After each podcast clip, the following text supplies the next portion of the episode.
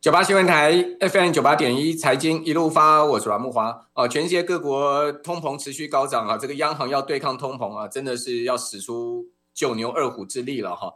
英国昨天公布出来四月的 CPI 啊，是九趴啊，这是四十年来最大的一个增幅啊。一九八二年以来，英国没有见到过九趴的 CPI 啊，这个月比的增幅呢，达到百分之二点五哈。呃，比前一个月的月比增幅一点一更上升了哈，所以这个月比的增幅还在继续往上走哈，所以年比的增幅是九趴哦，吓死人的一个通膨数据哈，看起来英国央行啊势必要持续这个升息抗击通膨哈。那英国央行行长贝利已经讲了嘛，他说呢要让英国的通膨下降到两趴，诶，请问各位现在是九趴啊，而且还看起来持续在上升呢，怎么下降到两趴？英国已经不断的在升息了哈。哦，所以这个通膨是很顽强啊！哦，什么时候才会降回两趴呢？哦，鲍尔也是信誓旦旦说呢，要持续行动，哦，持续升息来抗通膨，哦，要把通膨打回两趴。那两趴都是各国政府的目标嘛，能不能做到？哦，恐怕也是一时三刻啊，很难很难这个回答的问题了。什么时候才能做到才是关键呢？好，那打通膨会把经济也给打打趴了。哦，现在市场最怕的就是这件事情嘛。不过。呃，这个周二啊，美国跟欧洲公布出来的经济数据啊，都好于预期啊，这个让市场的信心稍微回复哦。再加上呢，伴随从呃上周四开始啊，这个全球股市周五开始全球股市这个反弹嘛，哦，所以感觉起来伴随着经济数据超出预期呢，股市又反弹哦，是不是？哎，这个真的短线上有见底了呢？那经济数据也不是都都好哦，比如昨天公布出来美国的五月住宅建商信心指数是创下。疫情以来的最大降幅，而且是连续五个月降到两年来的新低啊！哦，这个建商现在目前看起来没啥信心啊！哦，再加上沃尔玛的股价创下一九八七年以来最大的单日跌幅啊，达到两位数啊，十一趴的下跌啊，也使得呃市场呢对于这个零售股呢啊起了很大的戒心。不过航空股倒是如鱼得水，因为机票价格涨太多了哈，所以美国航空股。各大航空公司的股价大概都有七到六趴左右的一个涨幅吧。那涨最多的科技股啊，半导体股票是超微 AMD 哦，大涨了将近九趴哦。然后另外苹果呢也涨了两趴多啊，谷歌也涨了将近两趴。那特斯拉则是涨了五趴。不过这一波特斯拉股价真的是跌翻了啊，也是使得伊隆马斯克的身价大幅缩水哈。这个全球首富的身价大幅缩水。好，那今天的期货收盘呢，很值得谈呢。哦，因为今天是月期权的转仓啊，结果五月跟六月合约呢，居然差了哦，这个有一百点之多啊，一百多点哈、哦。这个五月收在一万六千三百零二点嘛，这个六月收在一万六千一百九十六点，哦，所以这差距有一百点之多，这个是因为除权息的关系吗？我们赶快来请教万宝投顾的秦小芳副总经理，秦副总你好，各位投资人大家好。哦，这差一百点也差蛮多的呢。不是因为除夕卷啦，哪有这么少就除夕卷？除夕卷是七八九月的事情啦。除除全息的旺季七八月嘛。对，所以你现在才六月嘛，所以顶多后面有受到一些影响。再怎么样也不可能有一百点的这种全值的蒸发。所以我可以跟各位讲，我定位这波的行情，各位如果有听我们过去五个月，我一直在说二零二一世纪大转折，五个月会跌三千点，对不对？好像真的是这样哈，一八五零零跌到一五五零零，上个礼拜四、礼拜五，对不对？好。这个只是一个空头市场的死猫跳，也就是呃一般学理上所说的熊市反弹，也就是它已经跌到各大指数，包括道琼、纳斯达克、半导体，甚至台湾的这些什么台指期、电子期，它已经跌掉超过百分之二十。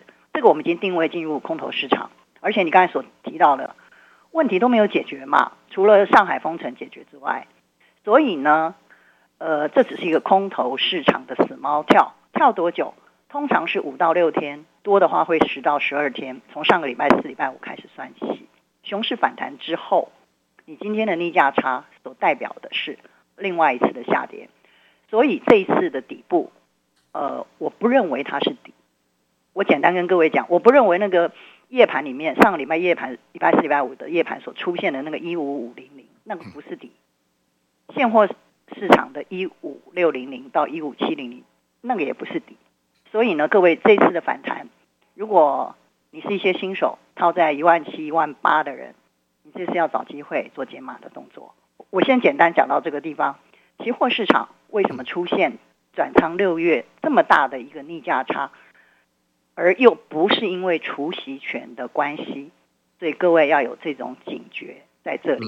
好，当然我知道再来就问我说，哎，外资今天动作很奇怪，对不对？好，我们继续往下谈。那昨天呢就转成净多流仓啦，昨天呢？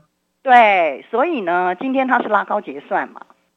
五月今天是拉高结算，但是真正它本来要拉高的，从上个礼拜四、礼拜五，坦白说，我们这一次这个空头市场死猫跳，我们有去抢电子电子期的跌升反弹了，因为我们知道在五月结算之前，哎，其实这次电子期跌得非常凶哦。各位知不知道它从哪里跌到哪里？它从一月的九五零一直跌到最低，像我们买是买在七三零上来。其实我跟你讲，像这种强反弹，就像那个刀口舔血，刀口舔血。我们通常抢个两三天，我们不要赚到满，我们就会走了。好，那但是外资呢，它一直到昨天，木华所提到的，昨天它才开始翻多，在期货市场，甚至在现货市场，他才开始买进了一些全值股，尤其是电子的全值股。然后今天呢，他才甚至除了电子期，甚至金融期今天也拉起来。然后今天呢，寿险公司一定有进去想办法做解套，但是各位不要忘了，今年的输家是谁？赢家是谁？今年的输家是寿险，赔太多了。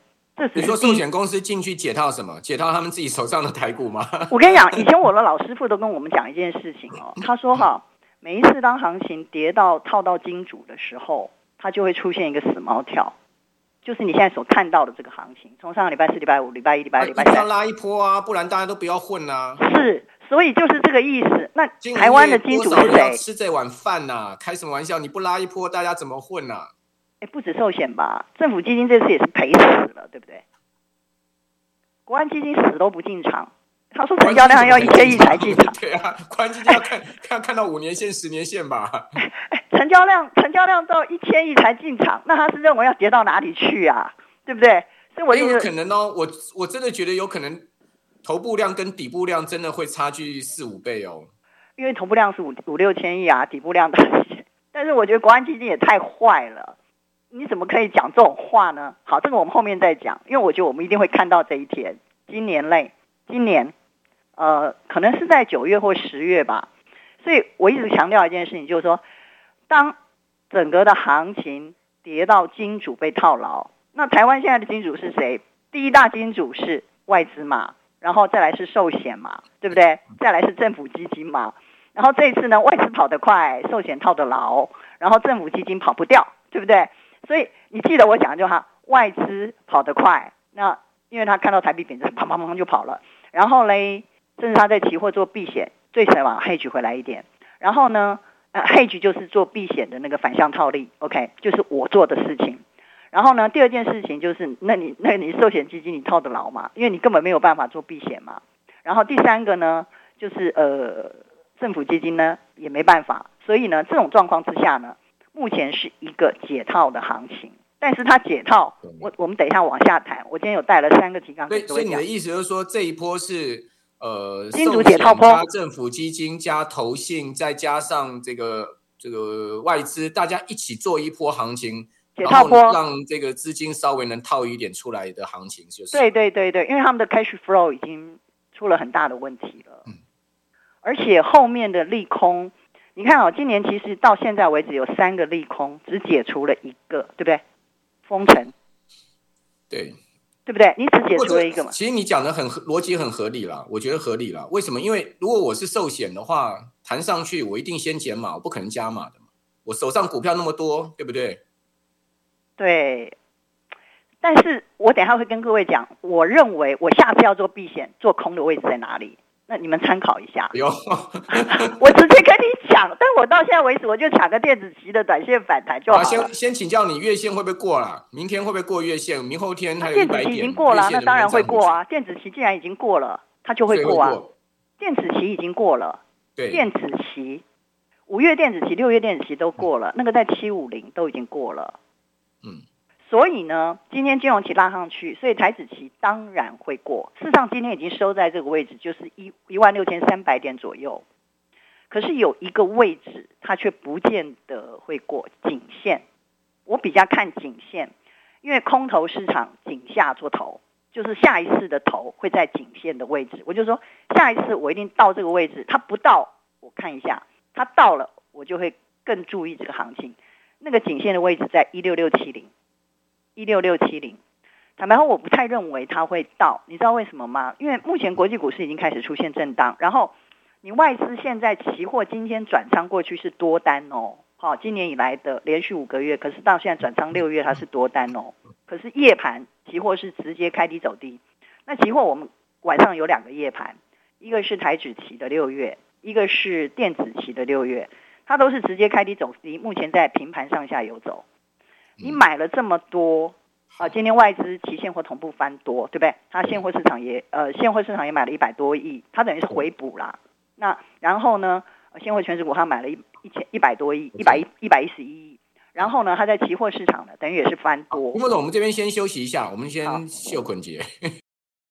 九八新闻台 FM 九八点一财经一路发，我是阮木华。日本今天公布出来，今年第一季的 GDP 是负成长一趴哦。哦，这个疫情啊，影响日本的内需表现哈。日本的 GDP 已经萎缩了哦，就就是说单季萎缩哦。这个跟美国一样哈，美国今年第一季的 GDP 是负的一点四。那我们昨天节目有讲啊，这个而，现在扮演这个全球头牌经济分析师角色的伊隆马斯克，特斯拉的 CEO 已经讲说，美国现在目前也许就已经进入到经济衰退了。他说呢，他估计啊，经济衰退可能是一年，也可能是十二个月到十八个月，但他不知道是多久。但是他已经跟呃，大家讲说呢，他个人猜测，现在目前美国已经进入到所谓的经济衰退了，哦，所以这是一个很很大胆的预测了。那会不会成真呢？我不知道。我想，伊隆马斯克他也不可能随便乱打高空啊，我觉得他一定有他所本啊。哦，那我们也得注意，就是说全世界各大经济体经济走弱的问题嘛。虽然说，呃，周二公布出来经济数字都还不错，啊，这个符合预期，甚至超出预期。但是呢，难保后面不会有更差的数据出来。比如说中国大陆经济好不好？哦，今天出来的数字，房价连续八个月下跌。房价下跌代表什么？代表房市情况低迷嘛。另外，中国要推六月汽车下乡政策，每辆要补贴人民币五千块。那为什么要推汽车下乡呢？当然就是经济不好，消费不好嘛。这个就很白话了嘛，对不对？所以。全世界第二大经济体，好，这个消费零售销售昨天公布出来数字是负的十一趴，哇，这个数字很惊人呢，哦，零售销售负的十一趴，哎，哦，所以大陆的第二大经济体的经济不好，那日本是全世界第三大经济体，经济不好，哦，那美国呢，全世界第一大经济体呢，经济状况呢也是有很大疑虑，那讲欧元区那更不要讲了，对不对？哦，这个面临高通膨，央行还要升息。啊，以及呢，这个整个未来的经济动力的问题，啊，我想这个问题还是真的很多啦，哦，所以现在你说啊，这个谈了四天之后呢，就翻多啊，这个大盘要大幅的反攻回升，啊，我觉得恐怕我们还是稍微保守一点，不是说没有这个可能，啊，比如刚刚秦副总讲了嘛，那个法人很多都套得很深嘛，那他们要不要解套自救呢？我们继续来请教万宝投顾的秦小芳副总经理。那在请秦副总之之前呢，先跟各位预告。我们电台现在所有影片呢，都有这个呃那个超级赞助哦，超级感谢。对，你只要看我们的影片回放的影片也好，就是直播影片，超级感谢按下去，你就可以感谢一下我们电台，抖那一下。哦，刚才不是有网网友说要讲说要买王王美灯吗？对不对？哦，类似这种哦，这个有点厚颜无耻啊，拍谢。好，继续请教秦副总啊，秦副总，您刚刚讲说有一个很好，你如果说你要这个上档看的一个反压点是会是在哪里呢？一六六七零，就你刚讲颈线的位置嘛，对不对？对，对我我我没有看月线，因为我觉得月线那个太短了。月线它的那个下移的速度会比较快，所以它比较容易被突破。如果说金主大家一起拱的话，嗯，可是呢，这个颈线的位置一六六七零却很难，因为我那时候补空的时候，我觉得补太早，我有一个很大的单，我补在一六六七零，然后它就砰砰砰又跌了一千点下来，少赚了一千点，嗯。所以呢，当它如果再回到这个颈线位置一六六七零，是一个很重要的位置。那各位投资人，你如果手上持有的一些股票，如果你看到这个接近这个数字，不贪心的话，你减码一些，持股最少要降成三成，因为你不会像我们一样做避险单在期货。所以呢，我先简短跟各位讲，我的数字就是这么的清楚，我就是看一六六七零，到或不到都没有关系。但是呢，我想时间大概就是五六天到十到十二天。那今天已经不是第一天了，明天开始第五天，对，明天是第五天了。对，所以呢，我觉得这次外资又会犯错，我我只能跟各位这样讲，为什么呢？新手套高档，老手套反弹。那新手呢，就是各位广大的散户，你们都套在一万七甚至一万八吧，对不对？因为一万八到一万八千五百点，从十一二月一直震荡到今年一月，整整三个月震荡。我记得那时候木华连下来就说：“我已经解码，我已经解码，我股票已经降到很低了。”可是大家都听不进去，那就是我们年初一再跟大家讲，叫他多留现金哈。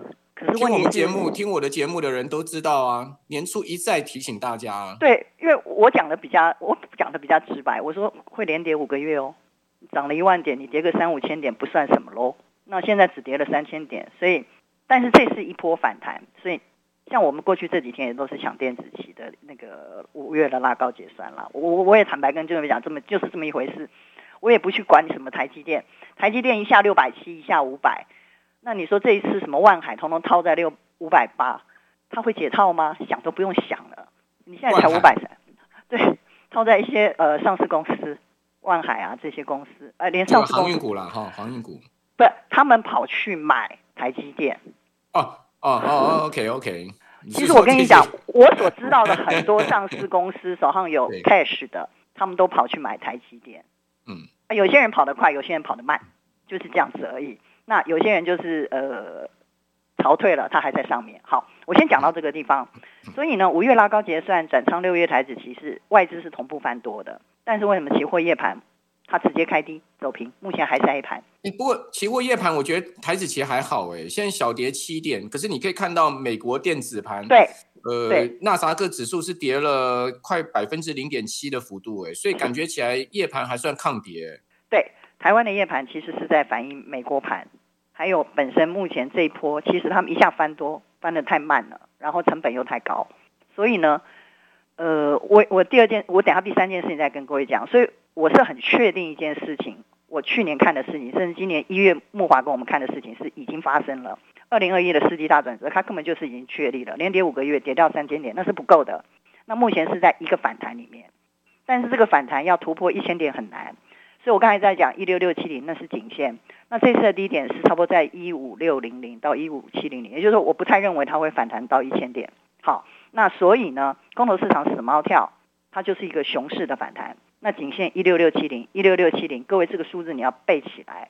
那你如果看到 看到期货出现这个位置，你讲那么多遍，我们做梦都会梦到了。对，好，一六六七零，一六六七零。